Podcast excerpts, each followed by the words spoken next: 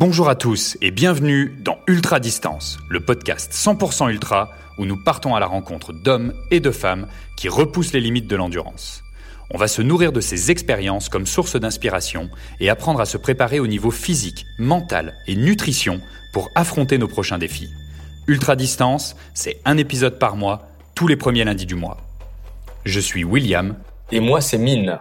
Nous sommes tous les deux des passionnés de trail running et nous sommes les cofondateurs de NAC, la marque de nutrition sportive pour l'ultra-distance. Bienvenue dans le douzième épisode du podcast, le dernier de l'année.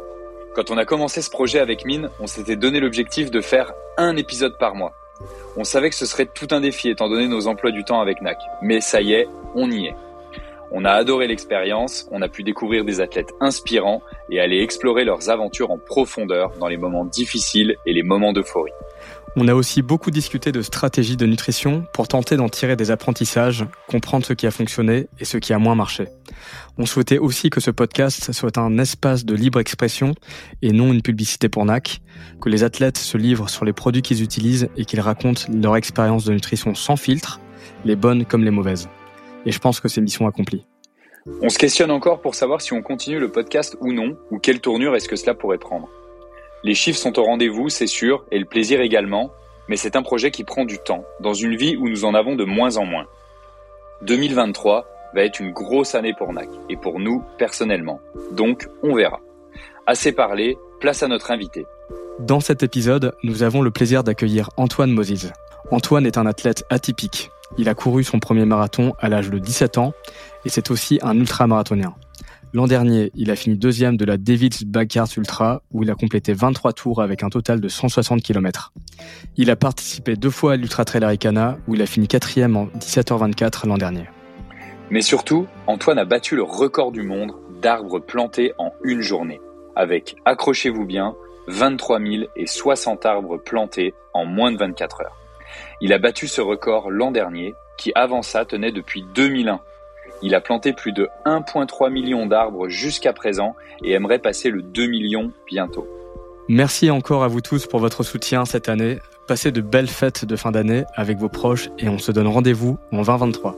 On vous laisse donc en compagnie d'Antoine Moses dans cet épisode intitulé Antoine Moses bat le record du monde du nombre d'arbres plantés en 24 heures. Bonjour, ici Antoine Moses, bienvenue dans Ultra Distance.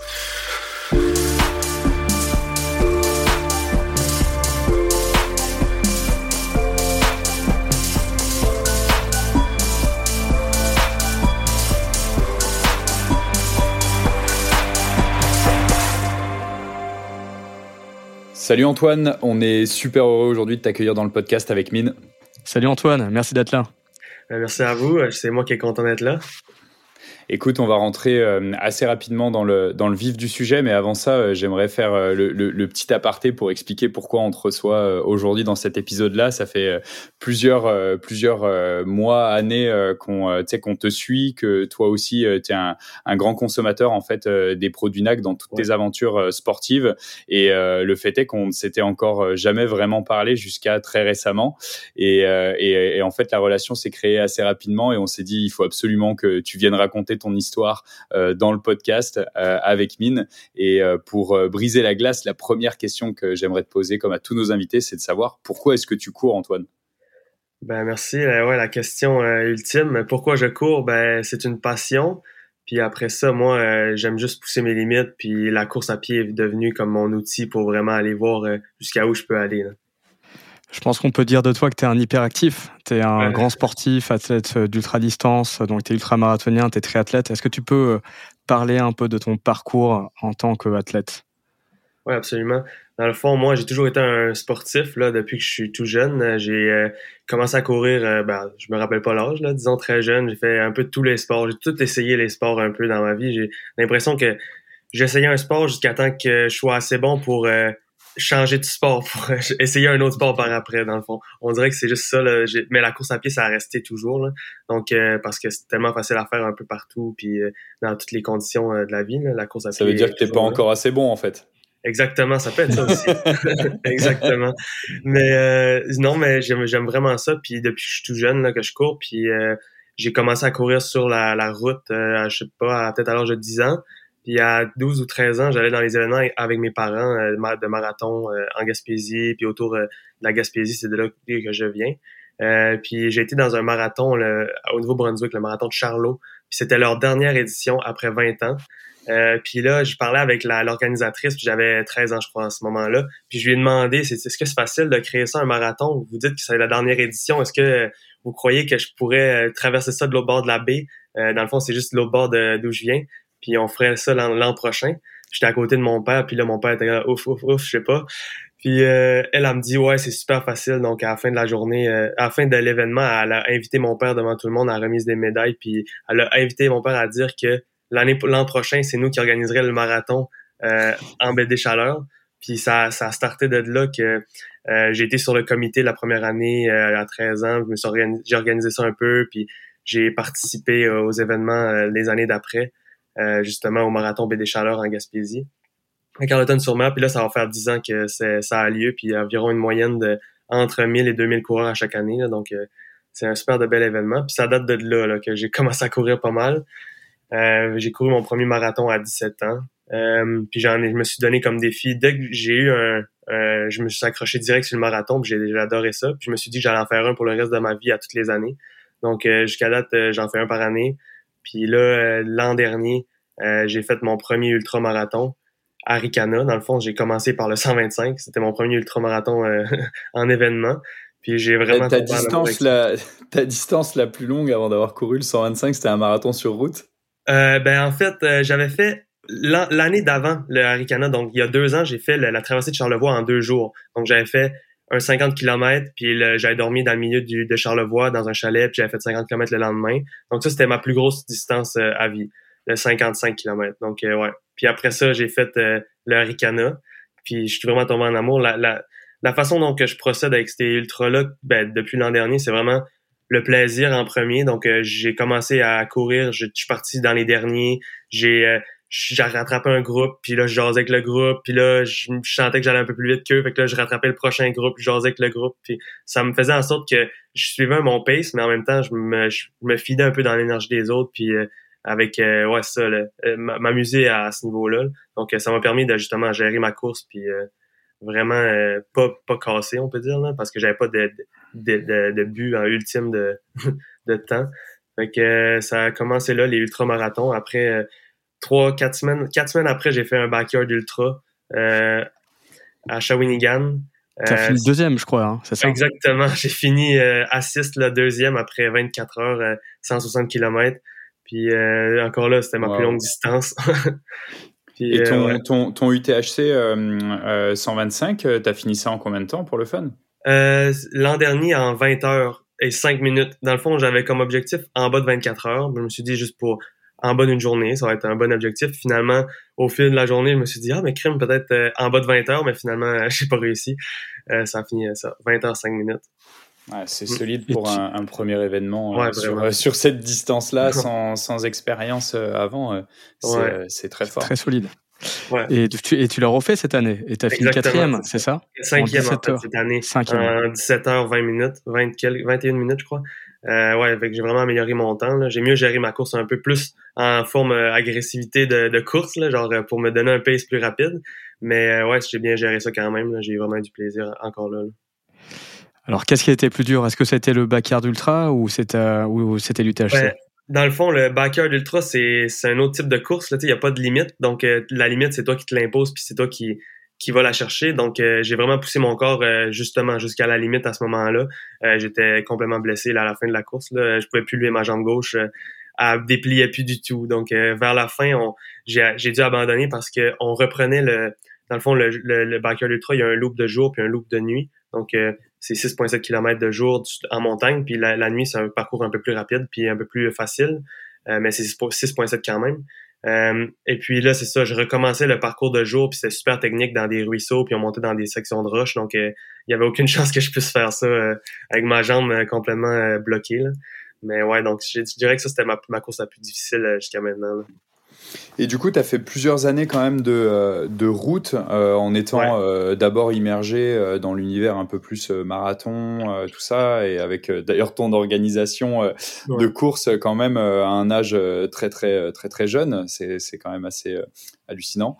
Et, et après ça, tu as eu une transition, donc j'imagine, vers la trail ou est-ce que tu as toujours couru un petit peu dans, dans les sentiers? Ça a été quoi le, la transition vers, vers de la course euh, vers le 125 de, de l'UTHC, quoi, finalement? Ouais, ouais, absolument. Ben, dans le fond, moi, j'ai toujours couru en trail parce que, puisque je viens de la Gaspésie, on a plein de sentiers pédestres, puis j'ai toujours fait de la trail un peu par défaut, sans vraiment savoir que c'était de la trail. Donc, euh, aller courir dans le parc de la Gaspésie, aller courir euh, un peu partout dans les sentiers, puis aussi, je faisais le, euh, c'est un type de course, là, le, Raid international Gaspésie. C'est une course de 150 km. Et puis j'ai fait, j'ai fait dès la première année, j'ai fait le prologue jeunesse, qui est euh, un peu la formule pour les jeunes. Puis après l'année, la deuxième édition, j'ai fait le 150. Euh, j'ai fait cinq années de suite. Non, quatre années de suite. Puis après ça, j'ai, j'ai, je l'ai gagné à la dernière année avec mon ami Raphaël. Puis j'ai, on a switché vers le 300 km l'année d'après qu'on est arrivé deuxième. Donc ça, ça c'est un peu de la de Ouais, s'il y a de la trail là-dedans pas mal. Donc, euh, depuis ce temps-là. On, connaît très bien, on connaît très bien euh, cet ah événement-là parce que euh, bah, les organisateurs, c'est Endurance Aventure, si je me trompe pas, et c'est ceux qui organisent aussi le Canada Man, qui est donc l'Ironman le, en fait extrême qui a lieu dans le coin de, de, de Mégantic mm-hmm. et auquel on a participé sur la première édition avec Mine et dont NAC en fait a été a été partenaire. Donc on connaît très bien l'équipe et pendant des années on a voulu aller justement sur le raid de Gaspésie qui a l'air euh, juste euh, magnifique quoi. C'est un super bel événement. Puis ça, ça, ça tu fais euh, plusieurs plusieurs épreuves à l'intérieur si tu peux en parler un petit peu pour expliquer à nos auditeurs exactement les, les, les, le type d'épreuve que ça représente. C'est deux types deux épreuves donc une de 150 km et une de 300 km c'est du vélo de montagne avec des fois des sections de route aussi mais c'est juste en vélo de montagne quand même. De la course à pied du canot euh, du euh, puis c'est tout tout ça avec en orientation en forêt, orientation euh, avec boussole et carte. Donc il faut aller chercher des points GPS tout le long de la course. Il n'y a pas vraiment de parcours précis. Il faut quand même suivre les GPS, les points GPS en ordre, mais en tant que tel, c'est ça. Là, il n'y a pas vraiment de parcours précis comme dans un triathlon où c'est vraiment nous qui décident le trajet qu'on fait.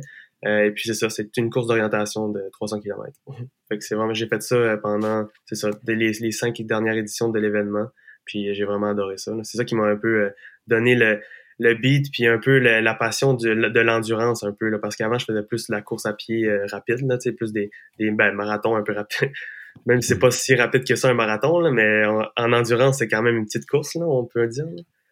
T'es passé euh, aussi par la case triathlon. tu as fait l'Ironman de, de Mont-Tremblant, c'est ça? Exact. Ben ça, c'était un rêve depuis toujours de faire un, Ironman.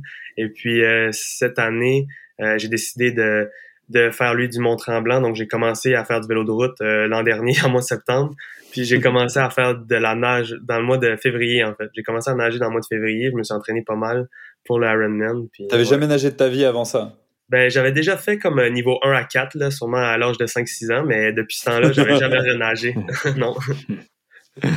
Incroyable. Et comment ça a été ton Ironman à, à Tremblant? Ah, sérieux, j'ai euh, tripé. C'était un super événement. Puis ça a bien été. J'ai nagé en 1h04, qui était un record pour moi. J'avais ouais, j'avais jamais nagé aussi vite que ça. Mais euh, ça m'a donné une crampe dans la fesse pour les 15 premiers kilomètres de vélo. pour je sais pas quelle raison, là, une grosse crampe. J'avais jamais eu une crampe dans la fesse autant que ça. Euh, après ça, le vélo, je l'ai rentré en...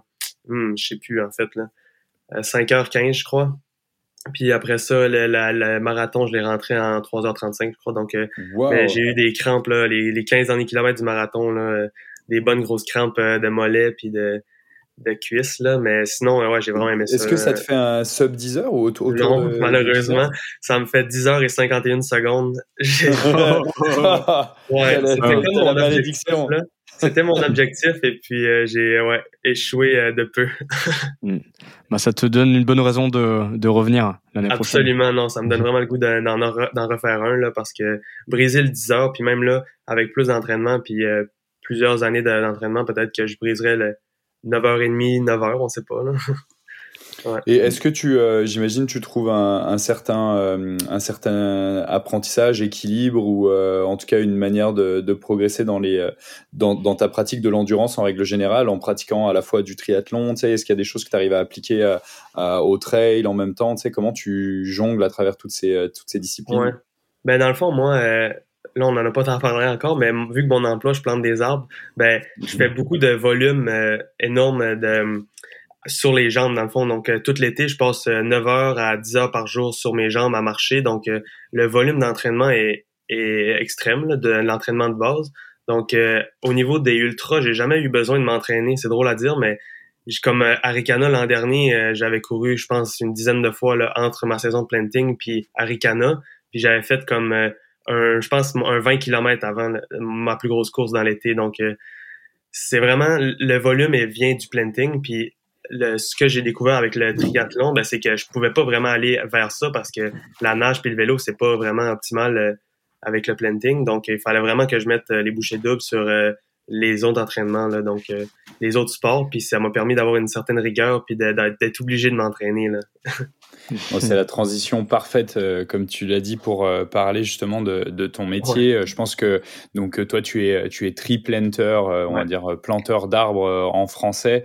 c'est probablement un métier que très peu de personnes connaissent, mais pour autant qui est un métier qui est hyper important pour plein de raisons qu'on va aborder par la suite. Mais mhm. est-ce que tu peux nous expliquer un petit peu en quoi en quoi ça consiste justement ton travail? Et ça va faire beaucoup plus de sens sur tout ce que tu expliquais, de te tenir très longtemps debout sur tes jambes, parce que euh, c'est un métier qui est très, très, très physique. Quoi. Exactement. Ouais, la, plantation d'arbres, c'est un métier donc euh, au Canada. Euh, on coupe beaucoup d'arbres au Canada pour construire nos maisons puis les bâtiments de bois. Donc, légalement au Canada, une fois qu'on coupe un arbre, on n'a pas le choix d'en replanter un. Donc, c'est un ratio de 1 pour 1. Donc, l'emploi, la plantation d'arbres qui existe ici au Canada. Et puis moi, depuis 2016, j'ai commencé à faire ça, la, la plantation d'arbres. Et puis c'est ça, ça consiste vraiment, comme ça le dit dans le titre, euh, planter des arbres. Donc euh, on va sur un terrain qui a été coupé auparavant, qui a été préparé euh, avec des arbres, puis on va planter les, le, même ratio d'arbres qui a été coupé. Donc s'il y a eu 15 000 arbres qui ont été coupés, ben on va en planter environ 15 000. c'est comme ça que ça fonctionne. Et c'est où que ça se passe ça au Canada? Ouais. Ben en fait partout au Canada. Donc moi j'ai commencé en Gaspésie. Euh, c'est partout où il y a de la coupe de bois, donc euh, pas mal dans toutes les provinces du Canada. Puis mais majoritairement, moi j'ai planté euh, ma première année en Gaspésie, mais après dans les six dernières années, j'ai planté majoritairement au BC, puis Colombie-Britannique, puis en Alberta. C'est ça. Et puis cet été, j'ai planté en Gaspésie encore. Alors j'ai un ami qui est tree planter, donc il m'en a parlé aussi euh, pas mal. Euh, il m'a dit que les conditions étaient quand même assez, très particulières parce que donc c'est vraiment dans des endroits qui sont très remote, euh, mhm. qui sont accessibles en hélicoptère. Euh, c'est pas un terrain qui est plat, c'est un terrain qui peut être genre boueux, qui est genre escarpé. donc comment est-ce que est-ce que tu peux raconter à nos auditeurs un peu les les conditions dans lesquelles tu travailles? Ouais, ben tout dépendamment du de l'endroit où on plante parce que Exemple, euh, ici en Gaspésie, ben, euh, il y a beaucoup de terrains, euh, exemple montagneux, des terrains boiteux ou des terrains rocheux. Ça dépend, ça varie beaucoup. mais exemple, en OBC, ça se ressemble un peu aussi des terrains montagneux, rocheux, puis il y a de toutes sortes. Exemple, par exemple, en Alberta, moi, euh, j'ai planté souvent au nord de l'Alberta, puis c'est totalement le contraire. C'est plat, plat, plat. Il n'y a pas une montagne à perdre à vue. Et mais c'est c'est toutes des euh, des swamps, si je peux me permettre le, le mot. Euh, c'est des des terrains super mous, super mouillés. Puis il y a beaucoup de c'est ça. S'il y a pas il y a pas aucune roche dans le fond, c'est vraiment super plat et difficile à marcher parce que c'est de la, de la mousse, de la boîte dans des grosses terres molles, mais ça permet de planter l'arbre facilement. Puis ouais. Donc, ça varie vraiment en fonction de la, province et l'endroit où on plante. Là. Mais c'est souvent, c'est ça, des terrains vraiment isolés, euh, creux dans le bois. Qu'est-ce qui t'a amené à faire ça? À ouais, absolument. Euh, dans le fond, le planter des arbres, ça a été... Ben, j'étais au cégep en Gaspésie et puis j'ai un ami qui m'a parlé de cet emploi-là. Puis j'ai été euh, un peu surpris. J'avais jamais entendu parler de ça. Puis je me suis dit, coudon, c'est quoi cette job-là? Ça a l'air tellement nice. fait que là, je me suis dit, je vais m'inscrire. J'ai été justement, j'étais dans la préparation d'un marathon, euh, mon premier marathon à, cet âge-là, j'avais 17 ans. Et puis, euh, j'ai été euh, faire ma demande d'embauche en, courant. C'était à 35 km de où j'habitais. Donc, j'arrive là. Euh, eux, ils cherchaient des personnes en forme. Puis là, moi, j'arrive en courant. C'était à 35 km. C'était dans ma longue run pour mon marathon. Puis là, ils me disent Ouais, OK, t'as de l'air en forme, toi. on va te prendre, je crois. Puis, euh, rentré en courant? Ouais, ouais, je suis rentré avec mon, ma veste de course, puis euh, en courant, là. Mais non! Ouais, plein de soirs, là, ils m'ont, euh, ils m'ont accepté direct, Ils ont dû halluciner. ouais, je me suis dit, je mets le tout pour le tout pour être embauché. Euh, mais non, c'était bien drôle. Mais ouais, ça a commencé là, là le, le, un peu l'intrigue du, de la plantation d'arbres, puis j'ai fait ça, c'est l'été pendant un, deux mois, puis j'ai vraiment tombé en amour avec ça, là. Et il y a un, il y a eu un des travailleurs qui, travaillait avec moi qui m'a dit euh, ah tu devrais essayer d'aller planter euh, dans l'Ouest canadien l'année prochaine c'est un peu là que l'argent se fait puis euh, l'expérience est un peu meilleure là-bas. La plantation est, plus optimale. Puis là j'étais comme ok fait que j'ai pris ça direct comme conseil. Je me suis acheté une, un camper ben, une van les converti en camper durant l'hiver puis j'ai traversé le Canada avec ma van l'été d'après. Wow, l'aventure c'est un, travail qui est très euh, saisonnier du fait ou euh, c'est, quoi un petit peu les, euh, saisons pendant lesquelles tu fais, tu fais de la plantation de manière optimale? Ouais, dans le fond, BC, Alberta, Québec, ça se ressemble un peu. C'est pas mal environ à partir du mois de mai, des fois avril, jusqu'à mois de août. Puis même au Québec, ça va jusqu'à mois d'octobre, certains endroits. Et puis euh, OBC sur l'île de Vancouver, euh, ça commence assez tôt, là, genre février. Euh, ça arrête une section un bout dans l'été, là, je pense le mois d'août parce que c'est très chaud. Puis après ça, ça recommence justement à l'automne. Donc ça, ça varie des saisons puis des, des endroits. Là.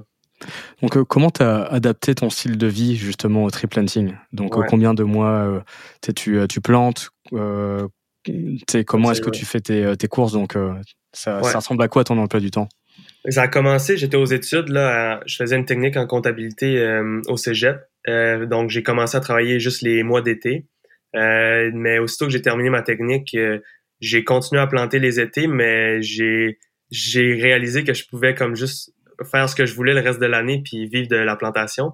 Donc, j'ai comme commencé à travailler quatre mois par année puis vivre un peu librement le, le, reste des huit mois. Donc, euh, c'est ça qui m'a permis de justement me mettre à la course à pied, euh, faire des, des trucs de course, des voyages. C'est qu'il y a eu la pandémie, là, mais j'ai fait des voyages quand même euh, avant et après. Donc, c'est ça. Là, depuis, depuis 2020, je crois, ou 2019 que je fais, je vis que de ça. Donc, c'est vraiment une passion maintenant, puis un mode de vie, comme tu le dis. Là. Et en fait, tu es capable de faire suffisamment d'argent en travaillant quatre mois dans l'année pour, pour, vivre, pour, vivre, pour vivre toute l'année. Exactement. Mais je vis pas sur les gros moyens, je veux dire, euh, mais en temps, je, dirais que je fais, euh, je fais le salaire moyen en, l'espace de quatre mois et puis euh, c'est assez pour, pour moi. Là. Il me semble qu'il y a une performance, enfin en tout cas un paiement aussi à la performance, non, au nombre, au nombre d'arbres plantés, non, si je me trompe pas? comment ça fonctionne C'est pour ça que tu fais, tu fais autant d'argent. Ouais, exact. Je suis pas nécessairement la meilleure source d'information au niveau du salaire parce que je suis un peu une donnée aberrante, si je peux me permettre. Là. Euh, je plante quand même beaucoup d'arbres. Un euh, outlier. Combien euh, d'arbres par jour est-ce que tu plantes euh? Ça dépend vraiment des contrats, mais ça varie entre 3 et 8 000 arbres par jour. Donc, il y a des contrats dont, comme exemple, il y a un mois, l'an dernier, en 2021, l'année de mon record, j'ai planté, pendant un mois, j'ai planté environ 8 000 arbres par jour. Et c'était un bon contrat. Donc, j'ai planté 168 000 arbres, je pense, 170 000 arbres en un mois. Euh, et puis c'est ça. Donc, mais il y a d'autres mois, exemple, j'en ai planté euh, genre euh, cinq fois moins parce que le contrat est plus difficile, les arbres sont plus gros, et ça dépend vraiment des, des terrains et tout. Là. Mais mm-hmm. mon, mon, mon mois optimal, puis mon, mon type de planting optimal, c'est dans le nord de l'Alberta, high level ça s'appelle, puis euh, c'est du planting, fast planting comme on appelle. C'est vraiment de, de rapidité optimale. Et pour donner un ordre d'idée, donc la moyenne, mettons sur sur le camp, plante combien par rapport à toi? Ah ben la moyenne du campement, je crois que ça varie là entre 4500 puis 6000 dans les plus dans les tops là, 6000 arbres là. mais il y a quand même des gens qui vont aller dans les 7 8000 mais euh, par jour mais c'est plutôt rare. Admettons constant comme moi, il y en a il y en a pas beaucoup mais il y, a quand même des gens qui plantent pas mal d'arbres aussi là. ça dépend de l'expérience. Donc euh, quand tu parles des, des, conditions optimales pour toi là que, que tu préfères, c'est euh, ça ressemble à quoi? Ouais, c'est ça. Moi, la, plantation optimale pour moi, c'est des fast land, comme on appelle. C'est vraiment des terrains euh, plats euh, avec vraiment que du, de la mousse, du sable ou de la boîte, on peut dire. Là. C'est vraiment vraiment qui c'est dur à marcher dedans, mais à chaque fois que tu plantes la pelle dans le sol, ça rentre direct. Il n'y a pas de roche. dans le fond, moi, c'est mon type de planting parce que je suis un fast planter, mais il y a des il y a des types de planting comme plus techniques où c'est euh, des terrains euh, montagneux, rocheux, euh, beaucoup de, de slash là, comme des arbres ou des, des, des, branches, mais c'est ça. Mais moi, c'est vraiment le fast planting.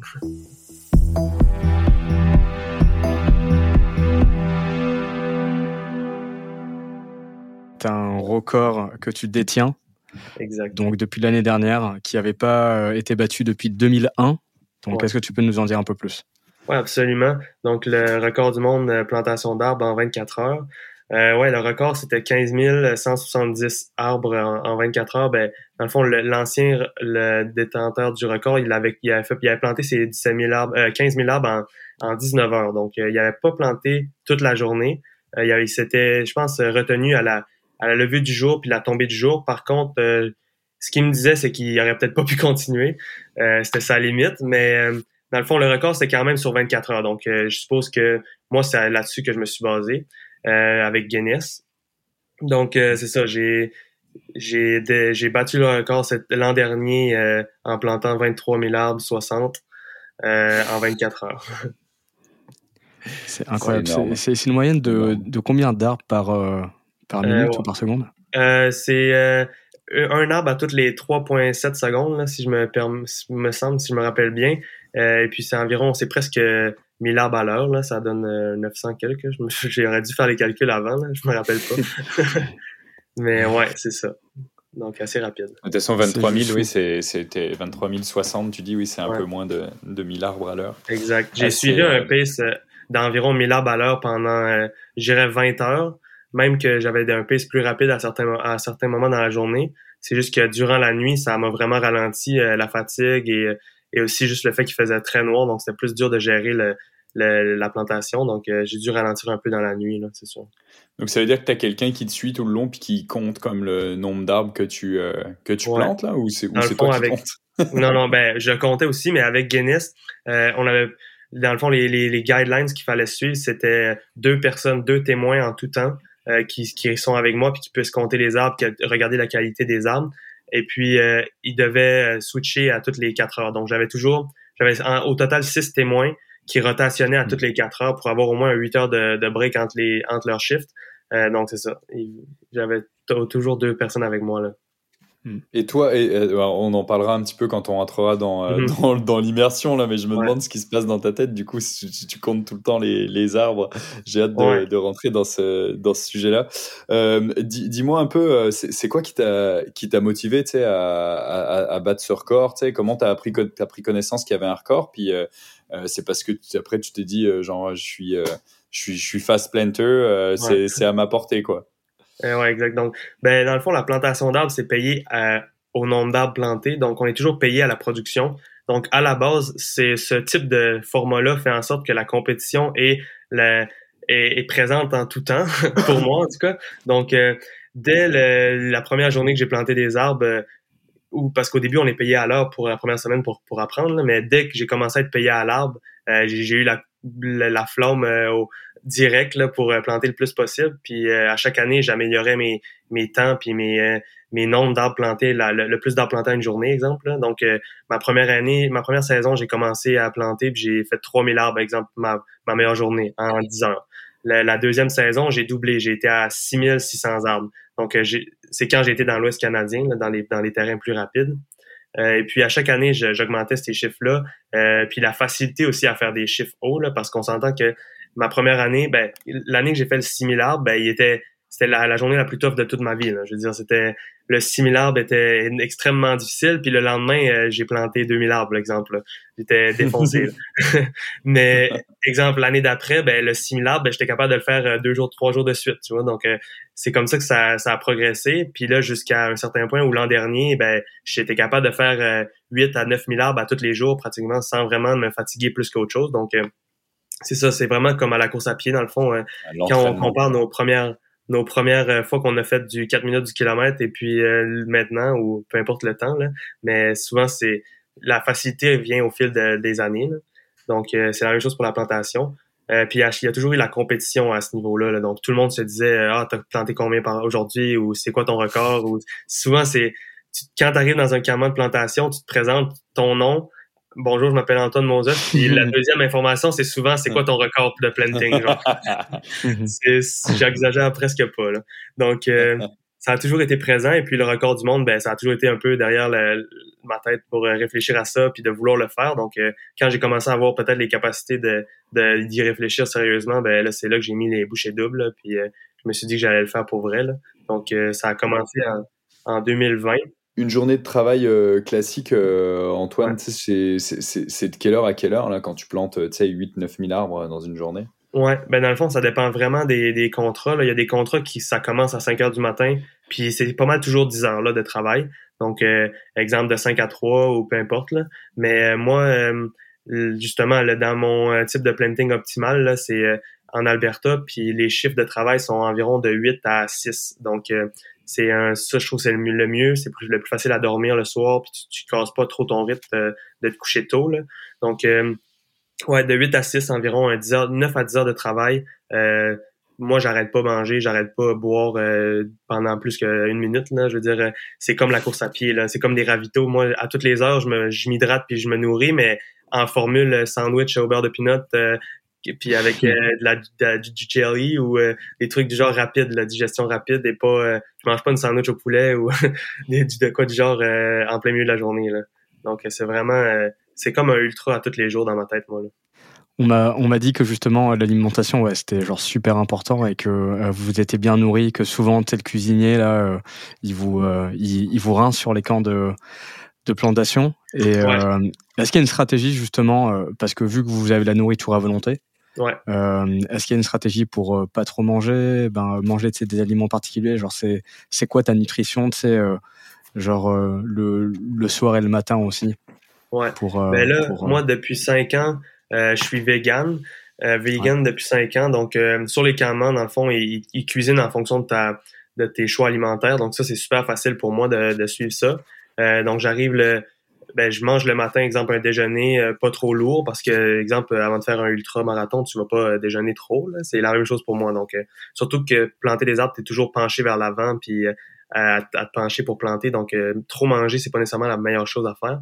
Donc, je mange un petit déjeuner, puis je me fais des sandwichs au beurre de pinot, des, des fruits, des, des noix, je m'apporte des collations pour la journée. puis des chips ou des bretzels, des trucs salés un peu aussi. Là. Euh, et puis c'est ça, donc je mange ça, je grignote toute la journée, je bois beaucoup d'eau euh, toute la journée, des Gatorade aussi, euh, comme qu'on ferait dans une course. Et puis le soir, ben j'arrive le soir, il y a un gros repas pour moi qui est prêt, ben je mange jusqu'à temps que je suis plein, plein, plein, plein, plein, puis que genre je peux plus marcher, puis je peux juste rouler sur le côté pratiquement. Donc c'est vraiment ça, moi c'est ma stratégie dans le fond. c'est comme ça que ça a fonctionné depuis cinq ans, là, cinq six ans, de vraiment aller chercher pas beaucoup manger dans la journée, mais aller chercher un genre de 2000 calories le soir en, soupant, le genre de quoi du genre. Wow. Pour la récup, une bonne récup. Ouais, exactement. ça euh, me permet de, me coucher bien plein puis euh, récupérer toute la nuit jusqu'au lendemain. Parle-nous un peu, Antoine, de, euh, tu, tu mentionnes que tu es vegan, parle-nous un peu de tes, euh, justement, de tes convictions, euh, le, mm-hmm. le, tree planting, c'est quelque chose qui est vital aussi pour, tu vois, pour, pour la planète, là, tu parlais évidemment des, des, des, des, restrictions avec le gouvernement canadien qui impose que chaque arbre coupé, tu vois, doit être replanté, mais il y a aussi du tree planting pour faire de la compensation, en, en crédit carbone et, et ce genre de choses-là. parle-nous un petit peu de tout ça et de, et de tes convictions euh, par rapport à, par rapport l'environnement, au réchauffement climatique.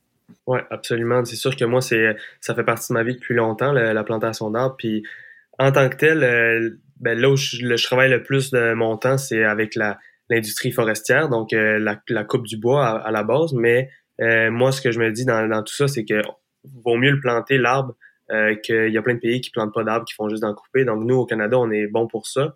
Comme je disais tout à l'heure, chaque arbre coupé doit être replanté par la suite. Donc, euh, à un certain point, moi, mon, mon idéologie ou un peu ma vision dans tout ça, c'est qu'à un certain point, on va réussir à juste couper des arbres qui ont été plantés auparavant. Donc, ça se fait déjà en, Gaspésie, puis à travers le Canada. Donc, il y a des, des, plantations qui ont été qui ont été plantées il y a 40 ans, euh, puis qui sont assez grosses pour se faire couper maintenant pour justement l'industrie du bois.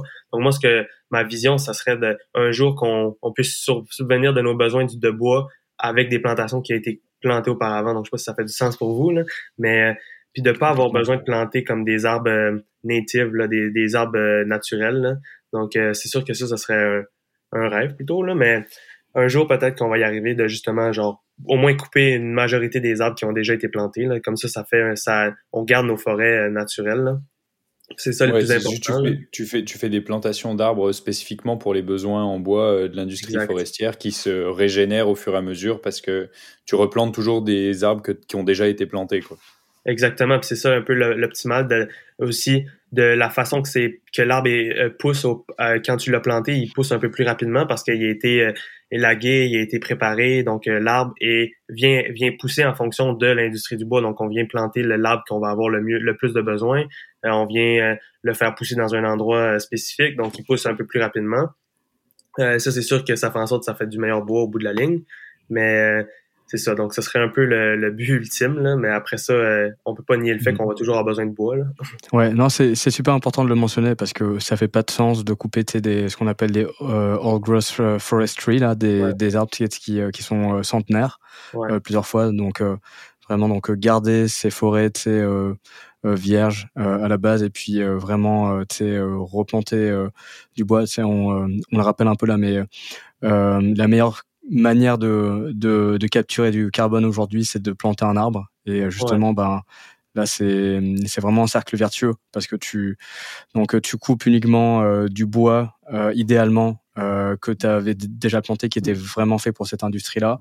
Et puis tu tu crées de l'emploi et en plus voilà tu tu tu captures du du carbone. Donc c'est vraiment une super belle manière de, de, de lutter contre le réchauffement climatique. Ouais, vraiment, c'est sûr que c'est optimal.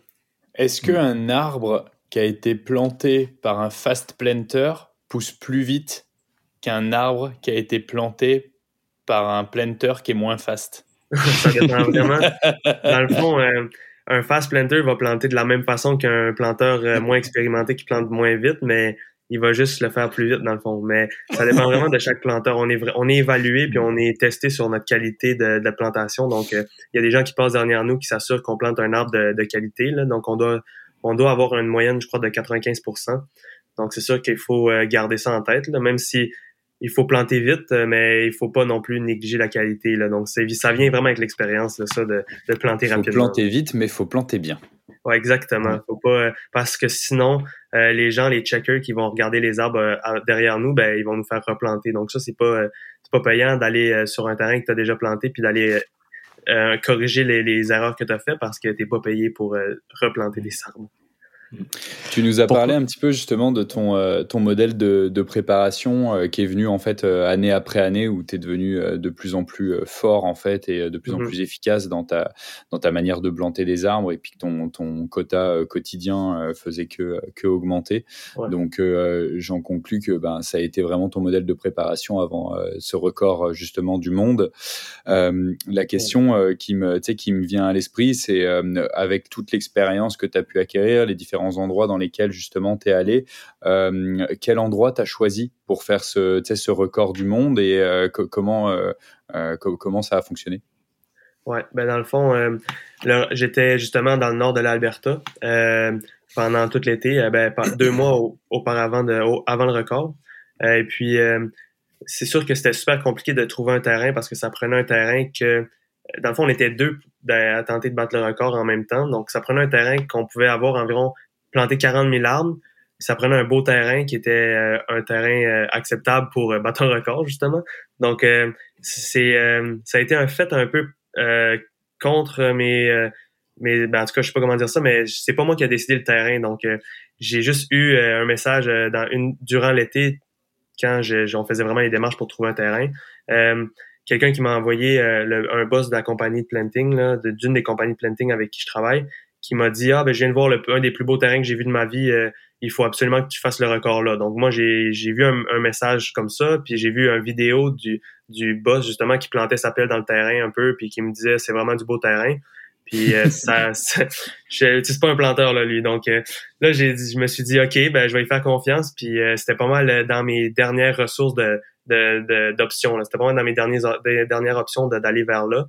donc j'ai pris j'ai pris ce terrain là puis finalement ça m'a pas déçu. J'ai vraiment aimé ça. C'était un beau terrain. Euh, Puis c'est quoi la superficie du terrain, tu sais, justement, ça fait combien de kilomètres un terrain comme ça? Euh, ben dans le fond, c'est pas des kilomètres nécessairement parce qu'on plante environ, euh, c'est 1000, je crois que c'est 1800 à 2000 arbres à chaque hectare. Donc, je sais pas si ça vous dit quelque chose, mais c'est comme 100 mètres par 100 mètres. Là. Donc, mm-hmm. en tant que tel, ça veut dire que c'était le terrain, je sais pas exactement, il était combien, ça veut dire 10 hectares, ça veut dire environ 11 hectares que j'ai planté. Donc, je pourrais pas dire la superficie exacte. C'est énorme. Ouais, c'est quand même gros. Donc, euh, c'est ouais, un grand terrain au total. Comment euh, tu faisais pour avoir les, euh, les arbres? Est-ce que les arbres étaient déjà à portée de main? Parce qu'il devait y avoir une stratégie quand même pour avoir les arbres. donc, ah oui, et aussi, est-ce que tu peux expliquer aussi où est-ce que tu mettais tes arbres? Ouais, donc ben, dans le fond, le, processus au total de la plantation de, du record, ben, c'était vraiment une grosse organisation là, avec beaucoup de monde impliqué. Puis dans le fond, je peux, je peux commencer à en parler, mais c'était on avait deux hélicoptères pour se rendre sur les terrains. Il y avait environ euh, six euh, pick-up à notre disposition avec euh, un suburban pour apporter des gens puis des arbres. Donc, chaque arbre était livré par hélicoptère parce que c'était un terrain qui était juste accessible en hélicoptère. dans le fond, il était, il était entouré de, de rivières ou de, de, lacs, des trucs du genre qu'on ne pouvait pas accéder en auto. Donc, on a apporté les arbres en hélicoptère la veille. Et puis, euh, on s'est aussi euh, fly-in, on s'est apporté nous dans, sur le terrain la veille du record. Euh, on, a, on a monté notre campement, des petites tentes, nos, nos tentes de camping.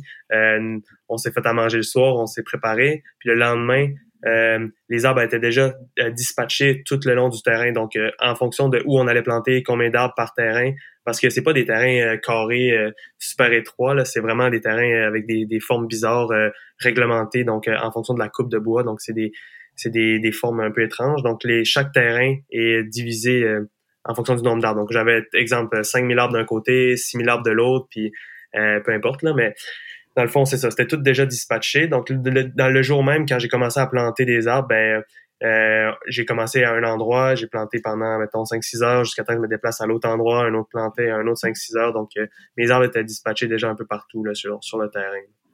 Euh, puis, c'est ça, dans le fond, je me gardais euh, c'est des boîtes, c'est des boîtes de 420 arbres, donc 420 pains euh, dans chaque boîte. Puis j'avais euh, ben, environ, c'est ça, une cinquantaine de boîtes dispatchées, même une soixantaine de boîtes dispatchées au total. J'avais sûrement une 30, 30 000 arbres environ, au cas où j'allais vraiment planter beaucoup. Là. Mais donc c'est ça, 25-30 000 arbres de dispatchés, puis je, je plantais environ, c'est ça, 1000 arbres à l'heure au début. Et puis j'avais toujours 150 arbres sur moi en tout temps. Genre, je gardais 150 arbres, je finissais mes arbres, j'en remettais 150. Je, ça pèse combien à peu près? 150 arbres sur toi C'est quelle taille Ouais, dans le fond, mes sacs sont faits en sorte que je puisse mettre environ 400 arbres. J'aurais pu mettre euh, une boîte au complet dans mes sacs, mais moi j'avais l'intention d'être le plus léger possible. Puis j'avais accès à des gens qui allaient me déplacer mes arbres où j'en avais besoin, donc j'avais jamais besoin d'être trop lourd. Euh, donc 150 arbres, 125, 150 arbres, c'était environ, je dirais, une quinzaine de livres, une vingtaine de livres peut-être sur moi là, en tout temps. OK, OK. À peu près, euh, on va dire 8-9 kilos pour les personnes. Ouais, exact. Euh, mais là, il, a mouillé toute la journée, donc ça, faisait en sorte qu'il était un peu plus lourd, mais ouais, pas trop lourd. Ça prend une technique bien particulière. Et puis pour ceux qui nous écoutent, là, je vous encourage d'aller sur l'Instagram d'Antoine et de regarder ses, ses, vidéos. Euh, on, vous, on, vous, partagera le, le, lien là sur sur la bio. Mais donc euh, ça prend quand même une stratégie bien particulière euh, et t'es vraiment comme un métronome quoi. Genre tu fais un pas, boum, tu plantes. Un pas, boum, tu plantes. Euh, est-ce que tu peux nous en parler un peu plus de, de, de la technique que, que tu as développée pour battre record? Ouais, exactement. Donc euh, c'est vrai que c'est comme un métronome. C'est vraiment en fait, c'est comme la course à pied, là, un pied devant l'autre, ça se fait naturellement, puis euh, on y pense plus vraiment. Mais exemple, quelqu'un qui commence à courir pour la première fois, ça veut pas dire qu'il y a nécessairement la fluidité de, de mettre un pas devant l'autre, puis euh, dans des terrains euh, un peu différents aussi. Mais la plantation, pour moi, c'est la même chose. Là. Je suis rendu à un point où je peux le faire les yeux fermés, puis ça, j'y vais, peu importe le terrain, peu importe le nombre d'arbres, ben, je vais planter. Puis j'ai vraiment un rythme régulier, constant qui fait en sorte que j'ai une fluidité qui est rapide dans le fond. Euh, moi, j'ai un, dicton, ben c'est pas mon dicton là, mais un dicton que j'essaie de suivre, c'est euh, slow is smooth and smooth is fast. Donc c'est Ouais, c'est ça. Donc la lenteur, c'est c'est fluide, puis la fluidité, c'est rapide. Donc ça fait en sorte que j'essaie d'être le plus lent possible pour être le plus efficace puis le plus le plus smooth possible. Ce qui fait en sorte qu'au fil des années, j'ai développé une rapidité à ce niveau-là. Donc c'est vraiment vraiment de pas perdre aucun mouvement puis d'être le plus fluide possible pour que tous les mouvements soient calculés en fonction de, de planter l'arbre, vraiment un après l'autre.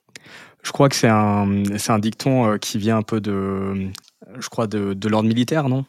Ça se crois, ouais. Moi, je l'ai entendu au planting, puis depuis ce temps-là, j'ai, essayé de, de, de, mettre ça en application, puis ça a vraiment porté fruit. Là. Génial. On, peut, on peut relate avec l'entrepreneuriat aussi, avec Will. Ce qui est important, c'est de, prendre euh, le temps de faire euh, les choses bien.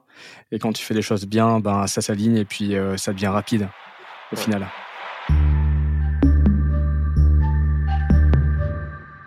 Pour revenir un peu sur cet exploit, euh, comment est-ce que tu as géré ton niveau d'énergie? Est-ce que, ben, comme tu nous dis, tu as été très très constant là, mais euh, mm-hmm. genre, c'est comment une journée là euh, ça? a commencé à quelle heure? Ça a commencé à quelle heure? Mais nous dans l'ambiance là, il y a les hélicoptères qui sont arrivés. Euh, t'as as dormi dans ta tente. Euh, j'entends que tu te réveilles avec ton pote, avec qui vous vous êtes dit allez, on, on va battre leur corps aujourd'hui. C'est chacun pour sa pomme là. Je vais te déboîter. Et puis lui, il t'a dit la même chose.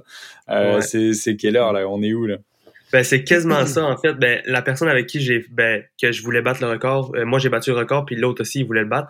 Euh, dans le fond, euh, lui, je le connaissais pas, en fait. Il s'est juste comme associé au projet parce que euh, justement il, il, voulait lui aussi le battre. Donc moi je l'ai accepté là-dedans. Ça faisait en sorte qu'il y avait deux grosses compagnies de plantation qui se rejoignaient ensemble. Puis c'était comme une compagnie contre l'autre. Donc moi contre moi contre lui.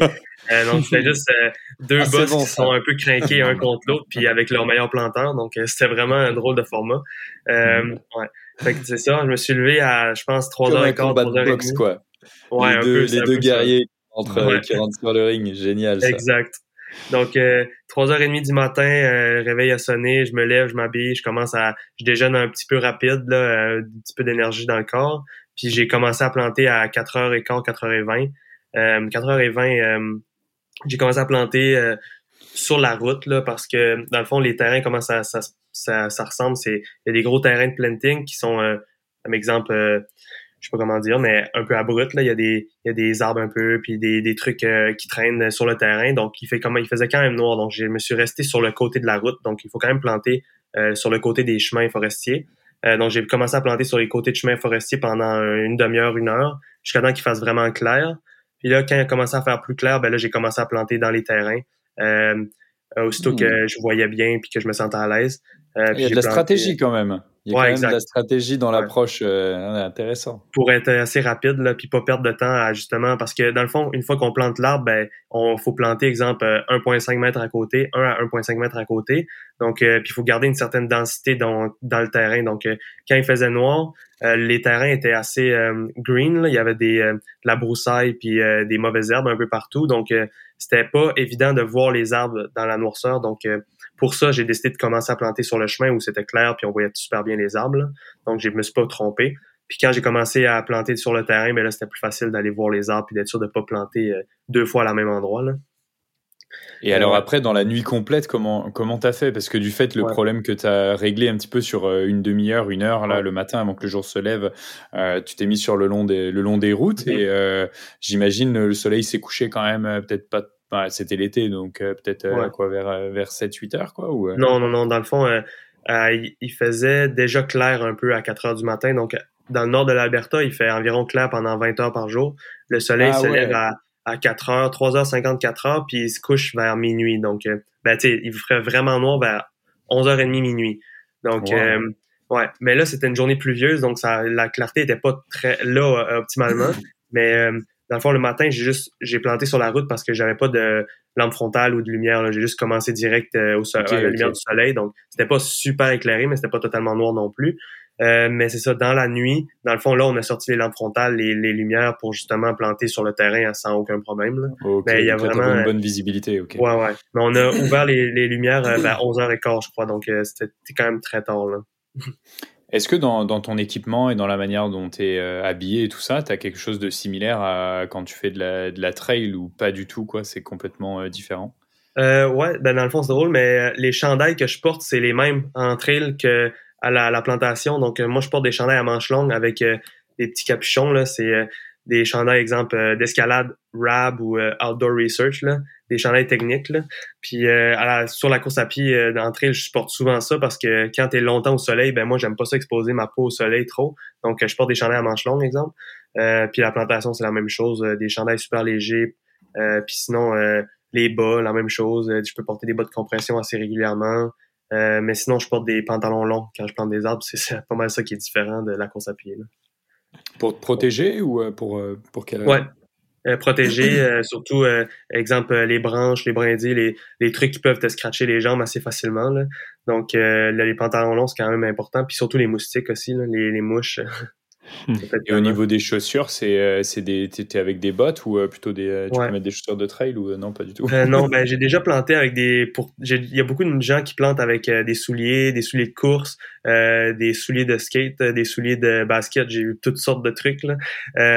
mais ça dépend vraiment des types de terrain. Donc moi en Alberta où je plante le plus c'est très peu très mouillé. Donc je plante avec des bottes de marche avec des là, des gators euh, jusqu'au genou. Donc, euh, je peux me mettre vraiment le pied dans l'eau jusqu'au genou. Puis la plupart du temps, ça, si je reste pas trop longtemps dans l'eau, ça va pas dans ma botte. Là. Donc, euh, ça, c'est la meilleure façon pour moi de planter. Mais sinon, j'ai planté dans des terrains plus secs, plus avec qui étaient plus compactés, exemple, avec des souliers, des souliers de course, des souliers de trail, puis des, des, petites bottes de marche aussi. Là, ça varie vraiment. Là.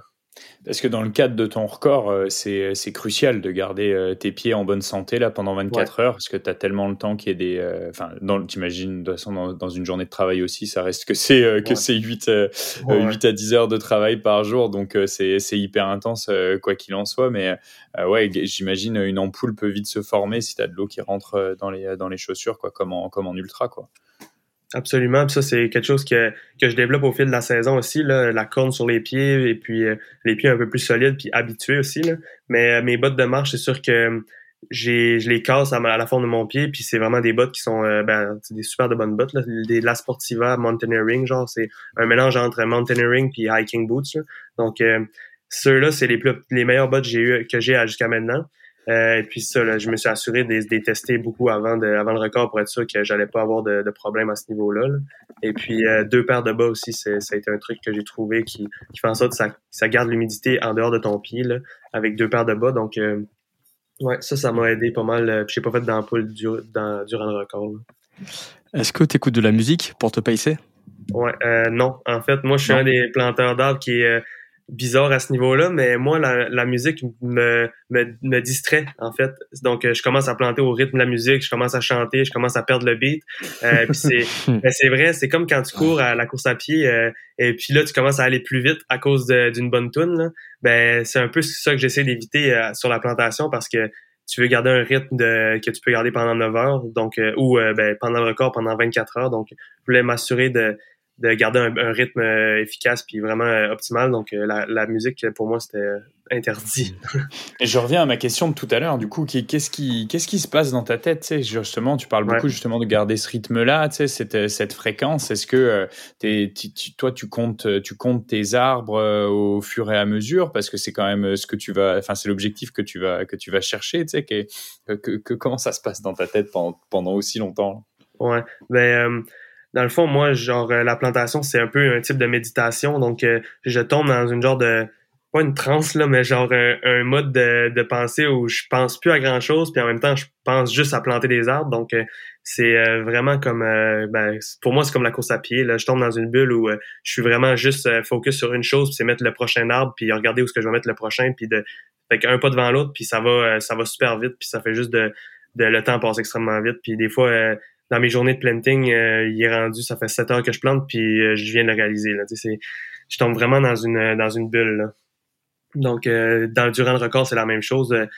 à chaque fois que je plantais une boîte d'arbres, donc 420 arbres, ben, on, savait que j'avais planté 420 arbres, donc c'était quand même assez facile de gérer le nombre d'arbres plantés, parce que chaque boîte a le même nombre d'arbres, puis chaque, c'est des boîtes de 420, puis chaque, c'est 20 arbres qui sont attachés ensemble, donc à chaque fois que j'ouvrais un, paquet de 20 arbres, ben, je savais que j'en avais planté 20 dans l'autre d'avant, donc euh, c'était facile à gérer le nombre d'arbres plantés.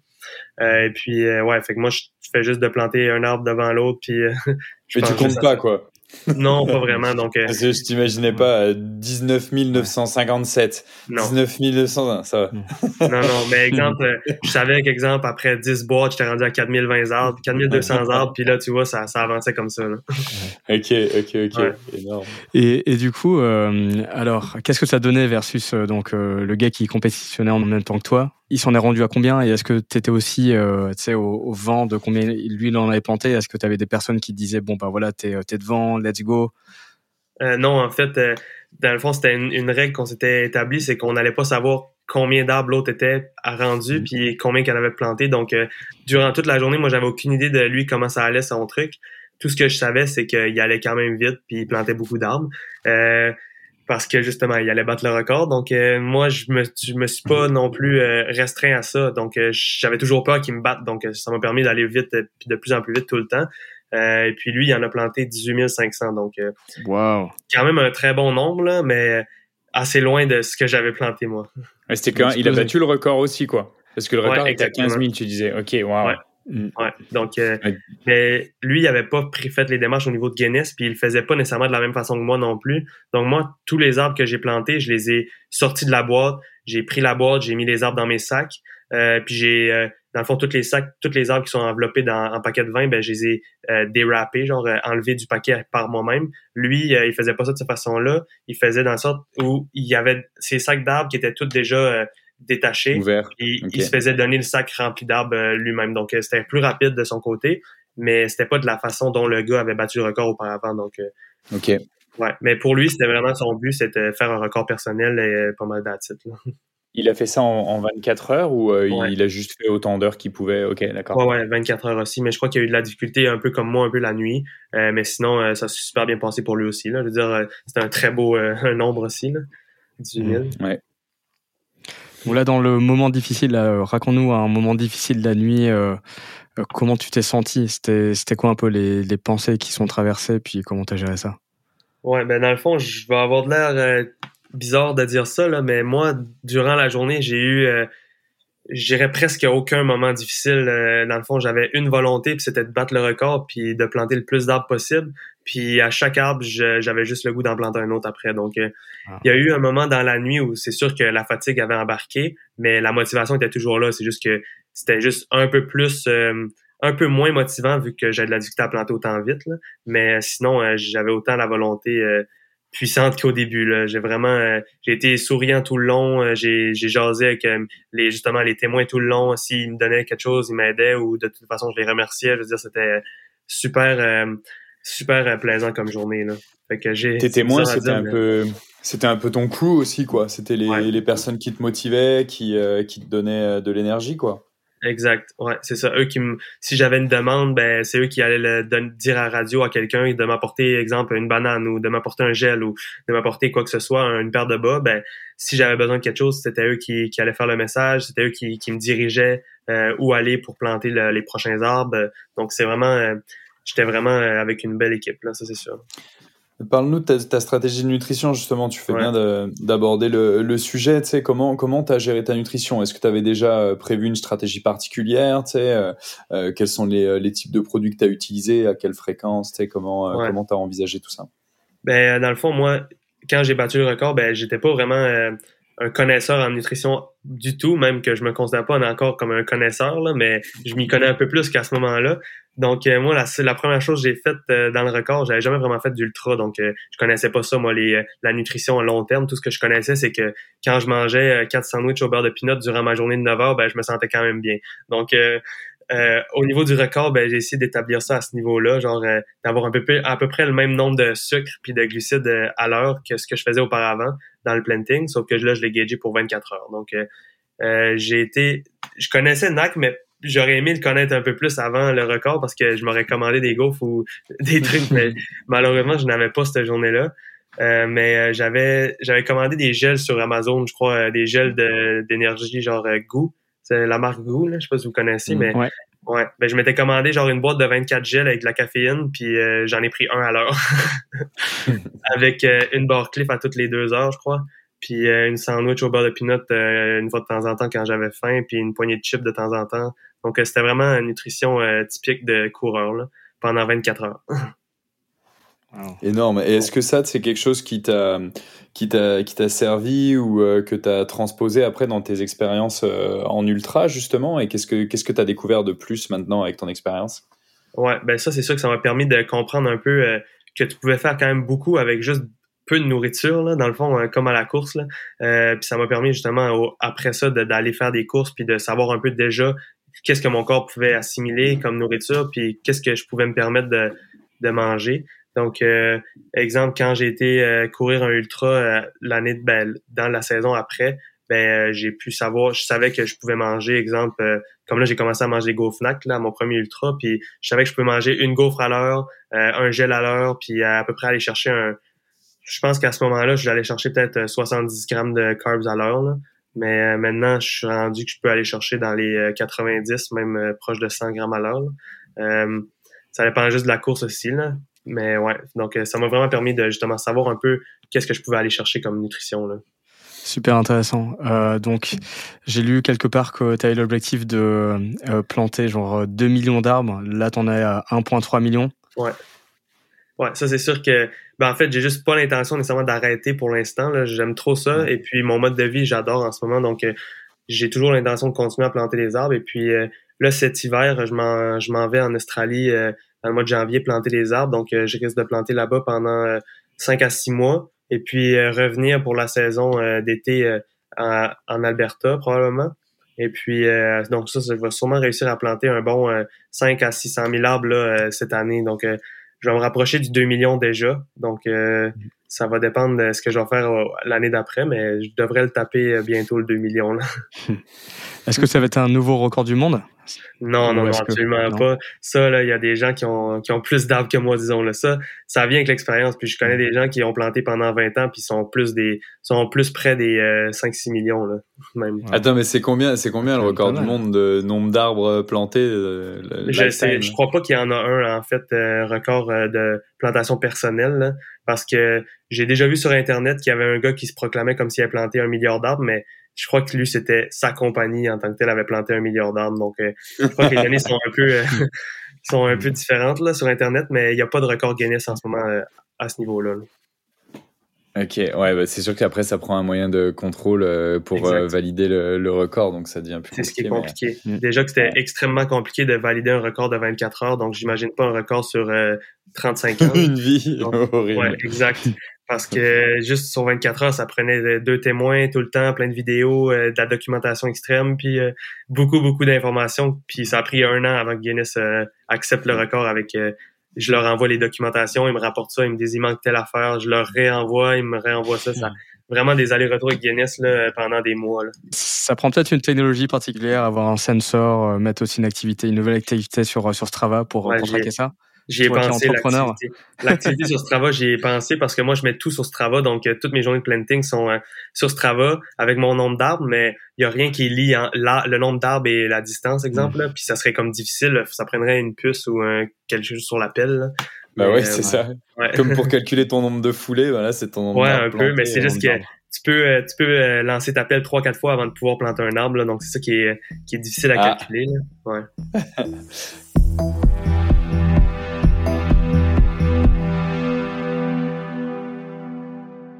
Est-ce que tu peux nous parler, oui, donc tu as un partenariat avec Medusa World qui lutte contre le réchauffement climatique.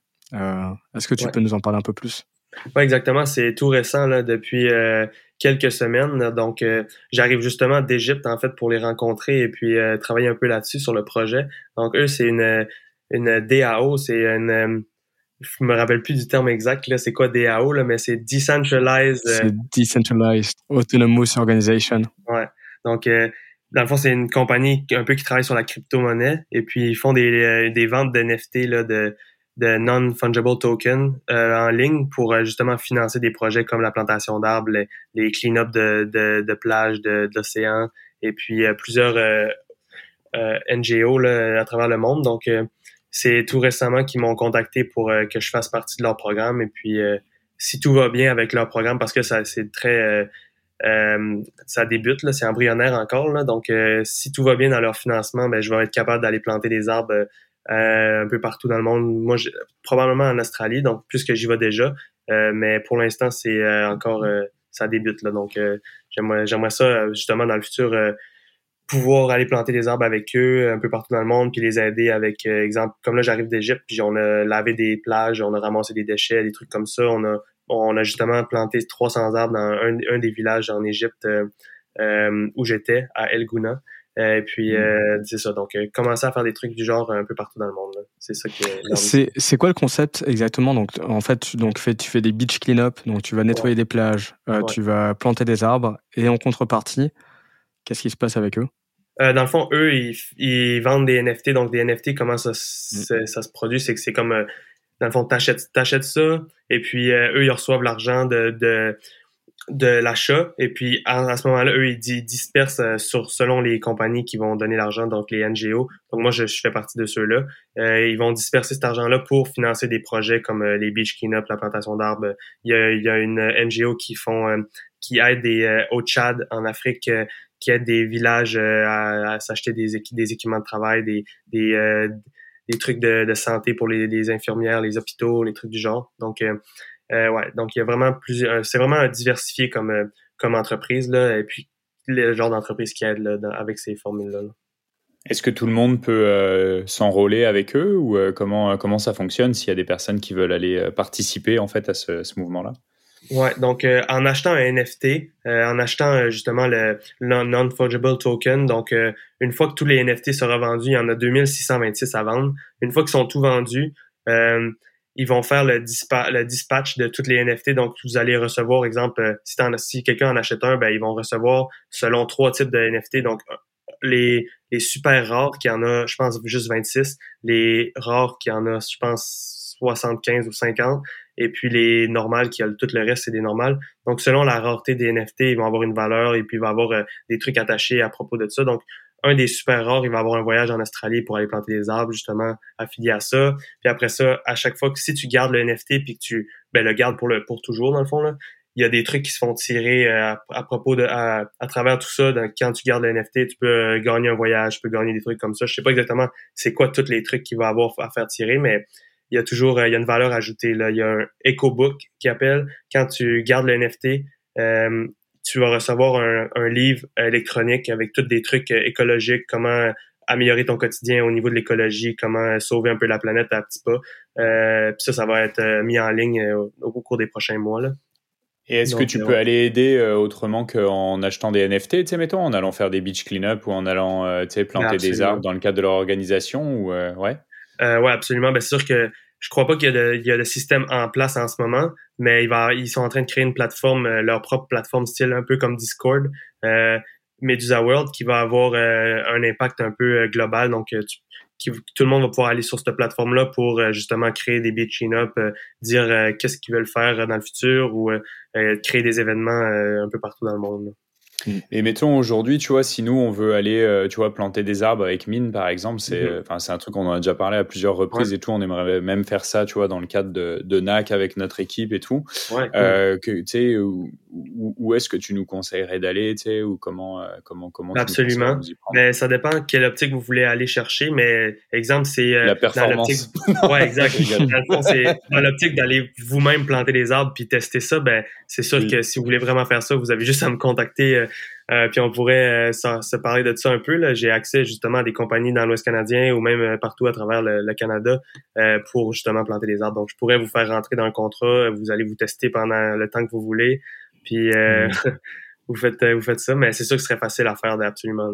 Mm. Trop bien. Il faudrait organiser une activité comme ça qui nous permettrait ben, de, de, pousser un peu nos, nos limites, que, que, tu nous formes et qu'on fasse de la compensation en carbone en même temps. Ah ouais, c'est vrai, ça c'est super intéressant aussi. 100% qu'on va faire ça. Et pour, pour tout le monde, tu, tu invites les gens aussi à, te contacter pour euh, ce genre de choses-là ou euh, tu, euh, sais, quelle est la, la ressource pour quelqu'un qui voudrait aller planter des arbres? Euh, bien sûr que pour moi, je me fais contacter très souvent sur ce sujet-là, mmh. mais le plus facile à faire, c'est vraiment d'aller faire une recherche Google, de plantation d'arbres avec la région où vous voulez planter. Puis il y a des compagnies, euh, il y a des milliers de compagnies de planting euh, à travers le Canada, quasiment. Il, y en a, y en a des centaines en fait. Donc euh, ça serait super facile pour n'importe qui d'aller juste googler la région où ils veulent planter, puis tree planting à côté. Donc, mais sinon, il y a des centaines de compagnies dans l'Ouest canadien qui font qui accueillent des, des planteurs non expérimentés, donc des rookie planters comme on appelle là. Donc c'est super facile pour quelqu'un d'aller débuter mm. partout. On est des rookies, nous. Oui, on est des rookies. Et tu suggérerais d'aller euh, d'aller dans quel coin ou euh, tu sais de d'aller de, où pour découvrir tu sais en, Gaspésie c'est cool tu vois tu ouais ben c'est juste que les, les, les ressources de planting en Gaspésie sont très limitées donc ils, ils acceptent pas n'importe qui là, mais c'est sûr que quelqu'un qui veut aller visiter la Gaspésie, c'est une super de belle façon. Puis il y, a des compagnies qui, acceptent euh, les planteurs euh, non expérimentés, puis c'est une belle expérience. Après ça, dans l'Ouest canadien, à Colombie-Britannique, euh, il y en a beaucoup qui font ça, donc c'est super accessible. Et puis je le conseille aussi. Le, mode de vie est pas mal similaire un peu partout au Canada. C'est le planting, mais c'est sûr qu'en Alberta, en Colombie-Britannique, je le conseille beaucoup.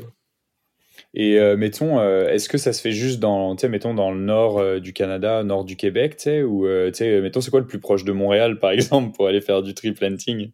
Je crois que ben, en Abitibi, tu peux le faire, ça c'est sûr. mais il y a des contrats à deux heures de Montréal pour aller planter. Ah ouais, pour vrai? Ouais, j'en connais qui font ça. ils vont planter la semaine dans leur contrat, puis ils vont coucher à Montréal la fin de mm. semaine. Mais c'est sûr qu'il y en a un peu moins que dans le nord. mais à Montréal, ouais, il y en a, là, en Abitibi, au Saguenay, aux alentours de là. OK. Super intéressant. Est-ce que, euh, ben, c'est un peu pour culturer, là, c'est quoi tes prochains défis, Antoine? Ouais, donc euh, moi, là, pour l'instant, je m'en vais planter en Australie euh, dans le mois de janvier. Donc, ça serait de planter un, un 5-6 mois et de toujours... donc, moi, je cours à tous les jours depuis maintenant 470 jours à peu près. Donc, ça fait plus d'un an. Et puis, je vais continuer à courir à tous les jours, même avec la plantation. Et puis j'ai l'intention d'aller faire peut-être des courses euh, euh, en Asie là, euh, durant les, les, mois de l'hiver ou aux alentours de l'Australie, donc des courses à pied. puis sinon, ce serait, ce serait de refaire Aricana l'an prochain. C'est sûr que j'aimerais bien ça aussi. Génial. Ouais. Est-ce que tu as un message à faire passer? Hmm, ben, un message à faire passer, je dirais, aller pousser vos limites. C'est sûr que moi, je, je suis un peu cette philosophie-là dans mon quotidien. Là. Donc, ouais.